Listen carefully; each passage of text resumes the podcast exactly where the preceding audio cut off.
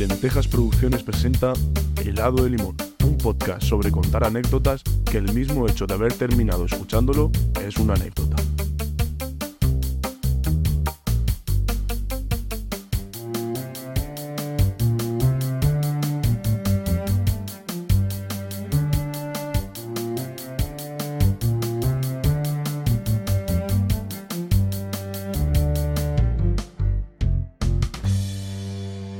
Hola bonico y bonicas, ¿qué tal estáis? Espero que bien. Yo hoy estoy emocionado, con muchas ganas, porque hace un día de, de puta madre. Eh, tenemos aquí el sol de Murcia, los limones están más amarillos que nunca, parece que tienen hepatitis B.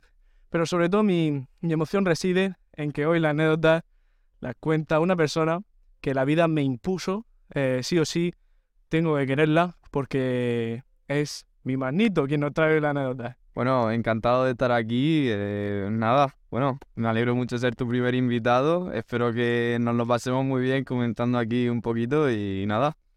Yo también me alegro de tenerte aquí. De hecho, eres el primer invitado. No porque seas el más interesante, sino porque es el único que ha accedido. Pero eh, sé que está haciendo un esfuerzo bastante grande, ya que esto lo estamos grabando en la hora de la siesta. Pero oye, tenemos muchas ganas de escucharte porque la anécdota que Sí, trae de Navidad, además, que con las comidas que nos estamos pegando. también. Pues eso, que tenemos muchas ganas de escucharte, ya que nos trae anécdotas. ¿De qué tipo? ¿Qué, qué anécdotas nos traes? Bueno, yo sobre todo, eh, bueno, me presento un poquito para que la gente conozca más o menos lo que hago. Pues si ya te conoces, si los oyentes somos tú y yo. Ah, es verdad. Bueno, entonces seguimos adelante. Bueno, no. Eh, bueno, yo me llamo Pablo, eh, yo eh, soy traductor e intérprete y bueno, como podréis imaginar, me encanta eh, los idiomas, me encanta eh, viajar, me encanta conocer nuevas culturas, nuevos países, nuevos, nuevas ciudades, nueva gastronomía, nuevo todo, ¿no? Sí. Entonces, estas anécdotas que os voy a traer van a ser referentes a los viajes que he hecho últimamente y también un poquito al idioma, que vais a ver algunas cositas interesantes de algunos idiomas que quizá no conocíais y os vais a reír. Vamos, que estáis para quejaros. Os he traído aquí a Wi-Fi murciano. Anda, anda. Así que vamos a disfrutarte, vamos, vamos a ver si esto es de verdad, o a ver si, a ver si tus viajes han sido al a los Martínez de Puerto ida y vuelta y nos va a tocar aquí una mierda de anécdota. No, tanto no. Demuéstralo. Vale. ¿Comenzamos? Sí, alguna, alguna que tengas por ahí guardada. Venga, pues si... Venga, vamos a empezar con la del Interrail, ¿vale? Bueno, yo este verano hice un Interrail eh, por toda Europa. Eh, cuando digo por toda Europa es por toda Europa, o sea, llegamos hasta Polonia. Así que, bueno, Polonia pasando pues, por Eslovaquia, Eslovenia, eh, Alemania, bueno, visitamos prácticamente casi todos los países. Em, y eh, fue un interrail de unas dos semanas, aunque después se nos alargó un poquito. eh, y eso es lo que quiero contar ahora, ¿vale? Durante todo el interrail hubo muchísimas anécdotas, hubo muchísimas cosas que se pasaron, eh, pero yo creo que lo más importante y lo- la anécdota que yo siempre cuento y que con la que más me río fue el, viaje de vuelta. Bueno, comenzamos Vale. el viaje de vuelta, ya habían pasado dos semanas, estábamos en Estrasburgo y eh, bueno, nuestro grupo era un grupo de seis personas.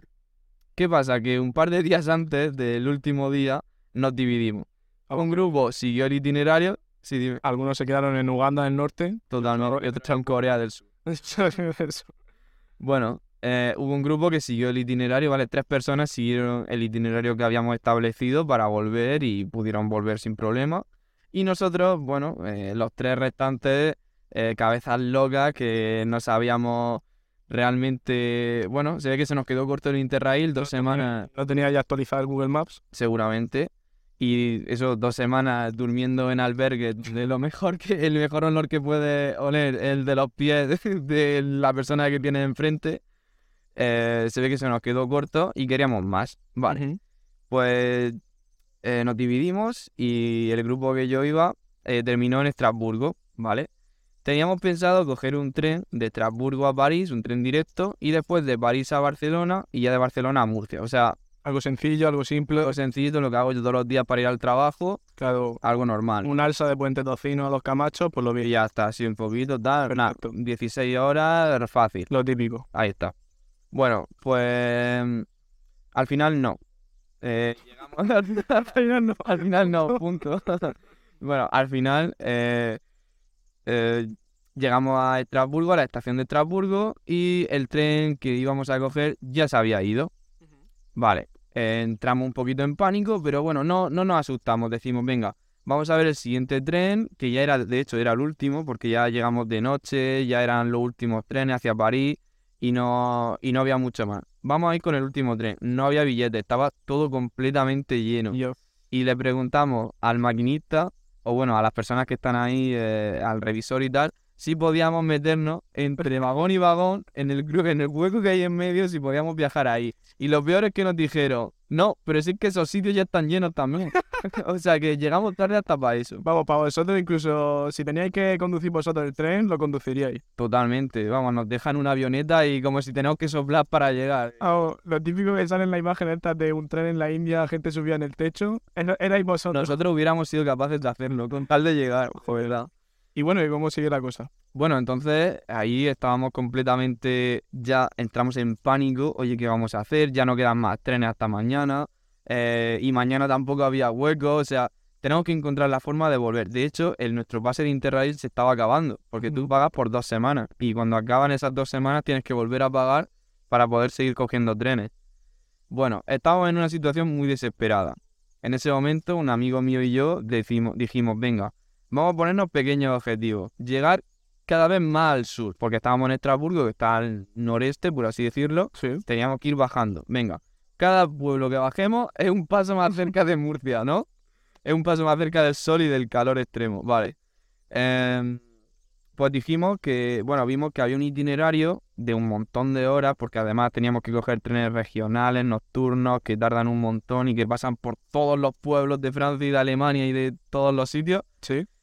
Pues tuvimos, vimos que el destino más próximo era Lyon. Que Lyon, bueno, ya se encuentra un poquito más cerca de- del sur, tampoco es sur, pero ya vas bajando, ¿no? Vale. Bien, para llegar a Lyon eh, tuvimos que coger como unos 5 o 6 trenes, de esos de, de media hora, 45 minutos, una hora, eh, parada, otra y cambiar de tren. Bueno, imaginaros la tensión de, ay, que tenemos 5 minutos para cambiar de tren, que tenemos tal, que el tren ha llegado 5 minutos tarde, ahora tenemos que correr hacia la estación. Bueno, fue un- una maldita locura. Eh, y sobre todo nuestro highlight, eh, justo antes de llegar a Lyon, ya era por de noche, y, y estábamos, llegamos a, a Suiza. Sí. ¿Qué pasa? Yo no me enteré de que habíamos cruzado la frontera con Suiza. Yo estaba tranquilamente con mis cascos, escuchando, eh, caminando por la vida de Melendi, y de repente cuando Melendi decía, voy, Cami, se quedó parado, y yo digo, Se hizo en el 15. se hizo un 15, ya no caminaba más y digo, ay, ¿qué, me está, qué está pasando? Miro las notificaciones y me habían cobrado 50 euros con media canción de Melendi. En ese momento no sé quién me dio más rabia, si Melendi o el gobierno suizo. A ver, yo diría que, o sea, a Melendi le costó menos producir la canción. Seguramente. Bueno, eh, total, que llegamos ahí y estábamos completamente incomunicados, sin internet, sin cobertura, eh, porque, bueno, se me habían parado los datos, llegaba a 50 euros, mi compañía pues como que te los corta, ¿no? Y menos mal. Eh, bueno, estábamos completamente incomunicados, bajamos del tren en Basilea, que es una ciudad de, de Suiza, y vemos que hay mucho jaleo, eran las 3 de la mañana o las 4 de la mañana, y había un jaleo enorme, o sea, la gente gritando, borracha, gente por los suelos, o sea, parecía un jueves de tasca en Murcia. El bando de la huerta. El- no, el- bueno, el mando de la huerta. Es que el bando de la huerta, joder, es que es una fiesta por toda la ciudad. O sea, es el, bot- el magro botellón más grande que he estado. Yo creo que sí, podría ganar el libro, podría entrar en, lo- en el libro de los récords. Total, que llegamos ahí, llegamos al bando de la huerta suizo y, eh, y dijimos, bueno, tenemos que pasar aquí la noche incomunicados eh, y vamos a dormir, porque también no habíamos podido dormir, estábamos muy cansados. Total, que vamos a la estación Sí. y nos ponemos en una en un pequeño rincón que había hacer turnos de uno vigilaba, otros dormían y viceversa. Estuvimos, pasamos la noche allí hasta que se hizo de día y ya pudimos seguir la travesía. Y estaba cómodo el suelo. Sí, la verdad es que El escolástico. sí, el granito de la estación de Basilea ah, es cómodo. Confort. Confort. bueno, eh, ya después nos levantamos totalmente destrozados y seguimos nuestra travesía. Sí. Eh, y por fin llegamos a Lyon, ¿vale? De- también después de coger seis trenes, pasando por fronteras, eh, por un sitio, por otro, tal. Llegamos a Lyon eh, y en Lyon teníamos también unas cuatro horas y en vez de descansar y decir, oye, vamos a descansar aquí, dijimos, oye, pues ¿por qué no visitamos algo de Lyon? Claro, ¿por qué no? Si llevo la espalda crujía, con 2.15, con 2.15, pues me apetece caminar los, los kilómetros que me faltan para completar la- el Ironman que, que estoy haciendo este, en este Interrail. Totalmente. Entonces, eh, en Lyon, eh, bueno, vimos en el Google Maps qué es lo que más cerca nos pillaba y algo así chulo y dijimos, oye, pues vamos al Jardín Botánico. Bueno, para quien no lo sepa, Lyon es la segunda ciudad más grande de Francia. Sí. Es enorme, después de París. Es enorme. Y fuimos al Jardín Botánico y el Jardín Botánico de Lyon es como, también como una ciudad. Es una ciudad entera, ahí la gente va y eso, tiene hasta su ayuntamiento. Total, que llega al jardín, llegamos al jardín, Sí. estuvimos dando una vuelta, tal, ay, qué bonito este árbol, ay, qué bonito esto, lo otro, y de repente, ¿qué pasó? Entre limonero y limonero. El limonero y limonero nos perdimos. Y quedaba una hora para que saliese el próximo tren. Pues imaginar nosotros cargados con mochilas de 20 kilos, eh, llenas de ropa sucia. Bueno, nosotros, más, más sucios que nosotros no iba nadie. Y mm, preguntando a todo el mundo, oye, ¿cómo se va? No sé qué. Y bueno, hay gente que nos decía que se iba para allá, otros para allá. Bueno, al final llegamos a la estación sudando, jadeando. Y a cinco minutos antes también de que saliese el próximo tren. Y ya por fin, después también de varios trenes, conseguimos llegar a Aviñón. Pero no sin antes una pequeña parada técnica que nos pasó. A pesar que iba a decir que, que iba a contar alguna anécdota guarra, rollo, rompí la taza del bate cagando. Bueno, alguna de esas hubo, pero nada, esa ya para el siguiente. sí. No, eh, estábamos también llegando ya a Lyon Sí. y hubo una avería en uno de los trenes y eh, nosotros no sabemos lo que estaba pasando y mm, entre que se escuchaba súper mal, la gente se puso loca, pues estuvimos en mitad de las vías del tren, nos paramos, tuvimos que salir todos del tren y, tuvimos que esperar a que viniese un autobús que nos llevase a la siguiente estación para continuar. Bueno, después de eso llegamos por fin a Aviñón.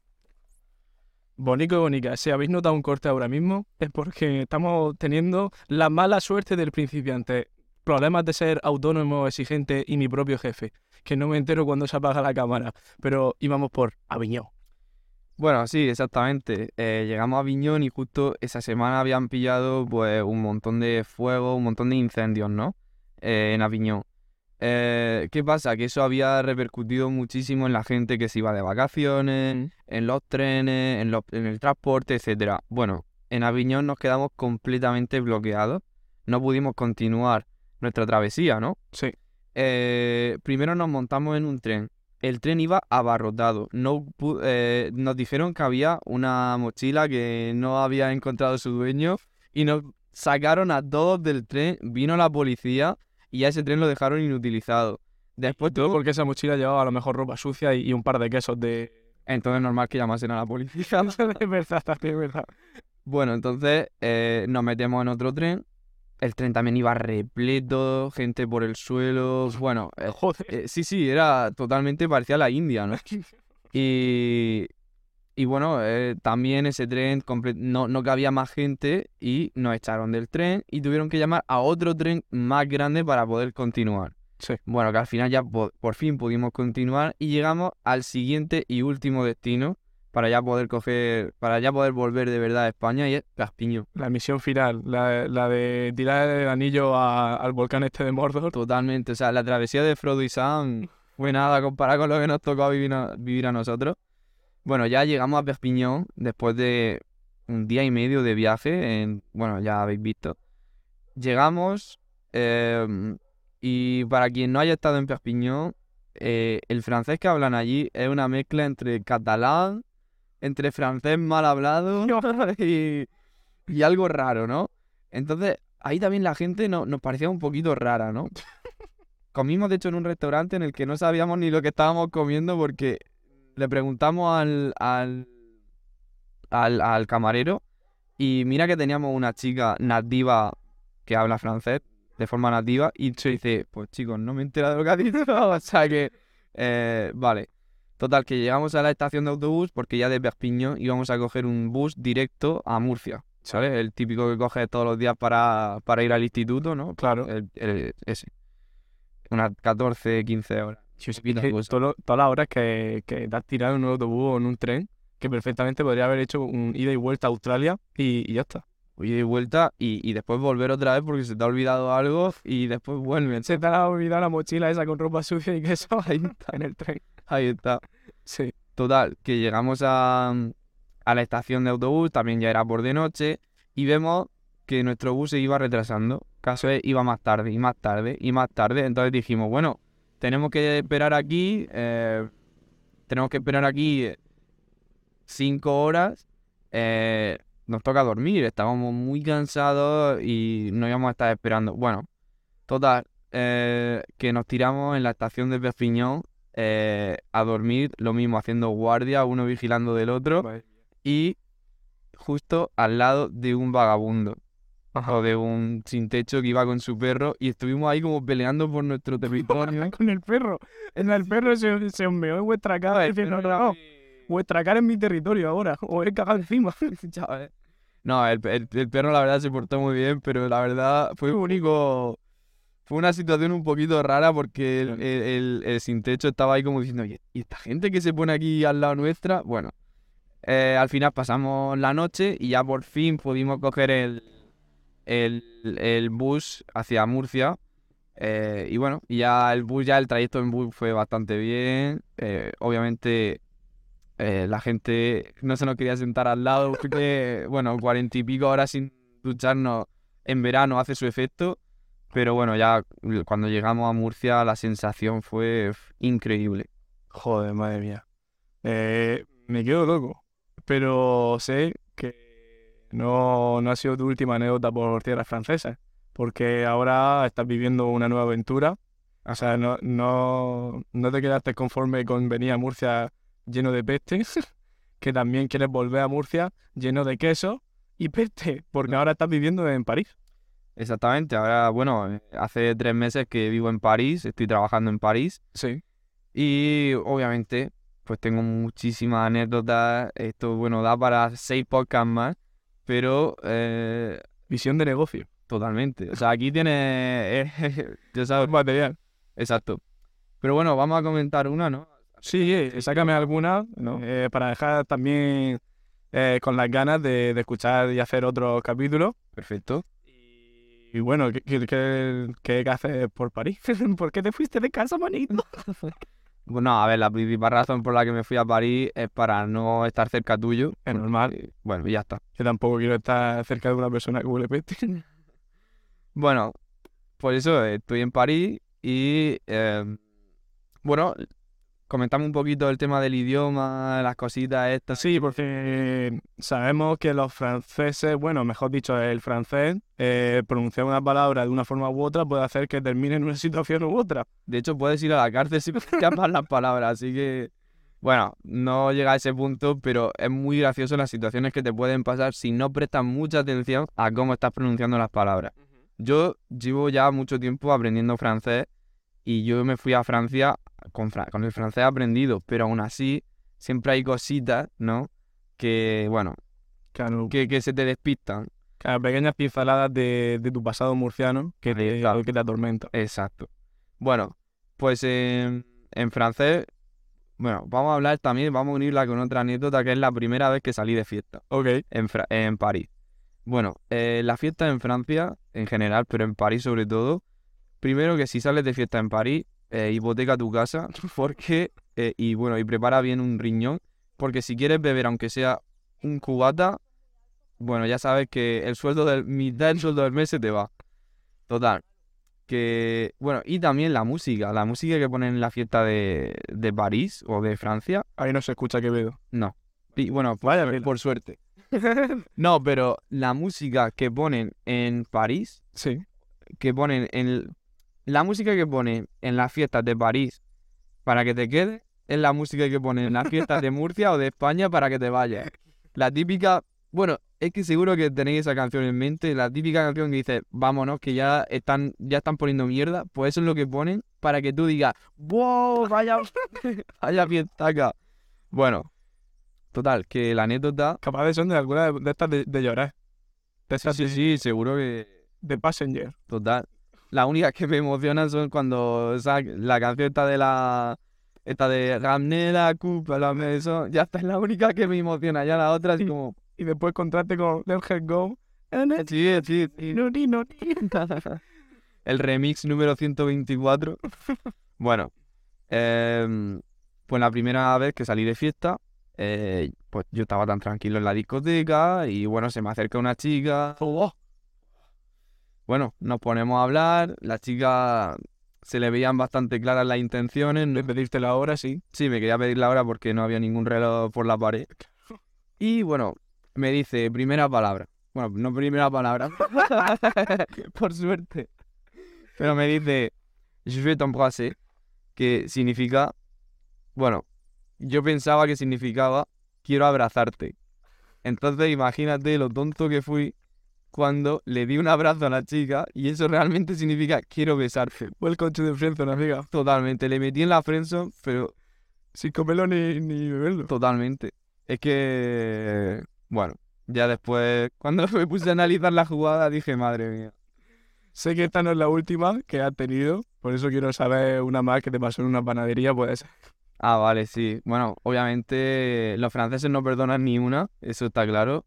Si tú vas a una panadería y dices, quiero un baguette en vez de in baguette, es decir, si lo dices en masculino, bueno, si cambian los géneros, siempre te lo van a recordar. Pero sobre todo hay que tener mucho, mucho, mucho cuidado con la palabra beaucoup. ¿Vale? La típica palabra merci beaucoup, eh, que significa muchas gracias. Eh, en francés, si pronuncias mal la palabra, puedes decir algo completamente diferente. Y es si dices merci beaucoup. Beaucoup significa buen culo. Pues imaginad, el primer día yo iba un poco agobiado, la verdad es que no sabía muy bien lo que estaba haciendo y llego y en vez de decir, cuando ya me voy de la panadería, en vez de decir merci beaucoup, le digo merci beaucoup. No. Imaginad la, la cara de la dependienta. Bueno, me pidió el número. y no era para hacer encargos de pago.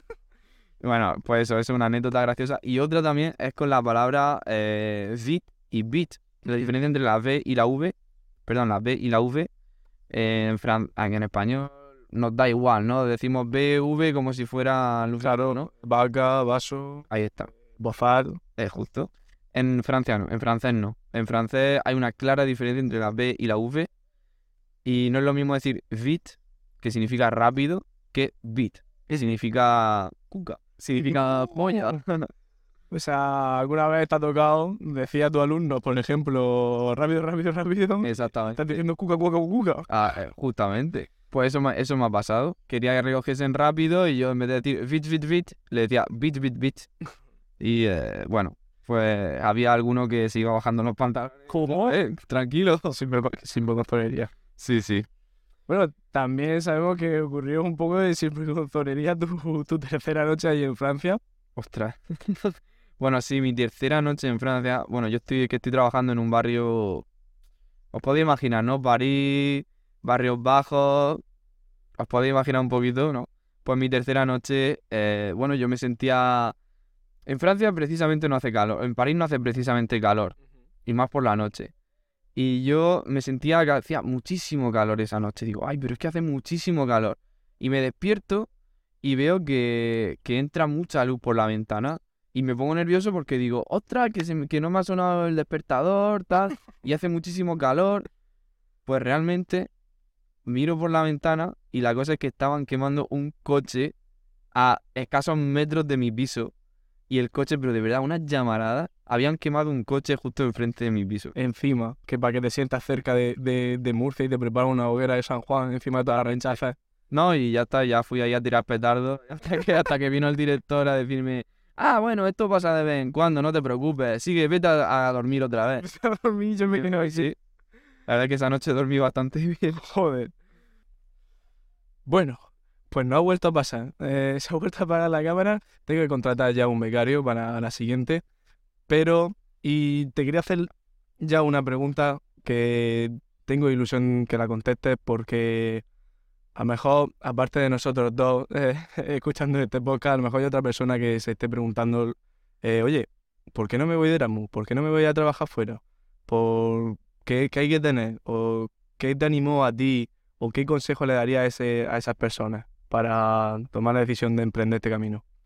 Bueno, yo siempre digo que si tenéis la idea, si os habéis replanteado salir afuera, salir fuera de España, salir afuera de vuestro país, eh, para vivir una experiencia, ya sea de trabajo, ya sea de estudios, ya sea de voluntariado, lo que sea, si tenéis de verdad los recursos y si tenéis de verdad esas ganas para hacerlo, que lo hagáis. No tengáis miedo, porque obviamente tenéis que saber que hay momentos muy duros, o sea, eh, obviamente adaptarse a un nuevo clima, un nuevo eh, país, una nueva cultura, un nuevo, eh, nuevos amigos, nuevo trabajo, nuevo todo, es muy duro. O sea, es algo duro, es algo que el cambio realmente genera un estrés que eh, hay que saber llevarlo, pero por otro lado, el- el- ese cambio, esa nueva experiencia te va a abrir la mente una barbaridad, una cosa loca y encima, eh, bueno, vas a vivir una experiencia porque fíjate, yo en tres meses que he estado aquí,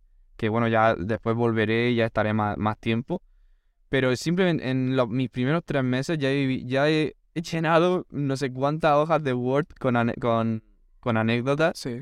y eso me parece una locura. Simplemente la anécdota, es cómo has cambiado, eh, las conclusiones a las que llegas, es cómo aprendes el idioma, cómo aprendes de la cultura, cómo abres tu, tu mente. Todo eso es increíble. Así que yo, si de verdad tenéis ganas de hacerlo, eh, animaros a hacerlo y que al final siempre se puede volver. O sea que no es que diga, no, es que ya me quedo ahí para. No, hombre, si no te va bien, mira, pues eso que te lleva, eso que has aprendido y oye, Me encanta. De hecho, ahora me voy a dar también el lujo de preguntarte si ha habido alguna canción que te haya ayudado, porque sé que tú... Sé que me has contado que te ha ayudado también mucho la música para continuar el camino, así que lánzala. Bueno, pues si yo tuviera que elegir una canción, seguramente sería la de eh, Buen Viaje, de Lágrimas de Sangre. Eh, realmente Lágrimas de Sangre tiene muchas canciones eh, que hablan sobre el cambio, sobre, sobre todo esto, sobre viajar, sobre irte a un sitio, mudarte. Y la de Buen Viaje me encanta porque es una canción que trata sobre eso, sobre irte de tu, de tu zona de confort, salir de tu zona de confort eh, dejar cosas que no te hacían falta atrás y ir a por cosas nuevas. Vivir nuevas experiencias, aunque eso no sea fácil, ¿no? De hecho hay una frase, no, no te la sé decir exactamente bien, pero al final de la canción, ¿no? Que hay veces que notas esos vacíos, hay veces que notas esa, esos baches que tiene el camino, esa, ese dolor, ¿no? Que te produce dejar atrás tu familia, tus amigos, tu, tu vida eh, como tú la conocías. Pero por otro lado, eh, el nuevo camino también te abre una serie de oportunidades y una serie de placeres que no los podrías descubrir si no te hubieras ido.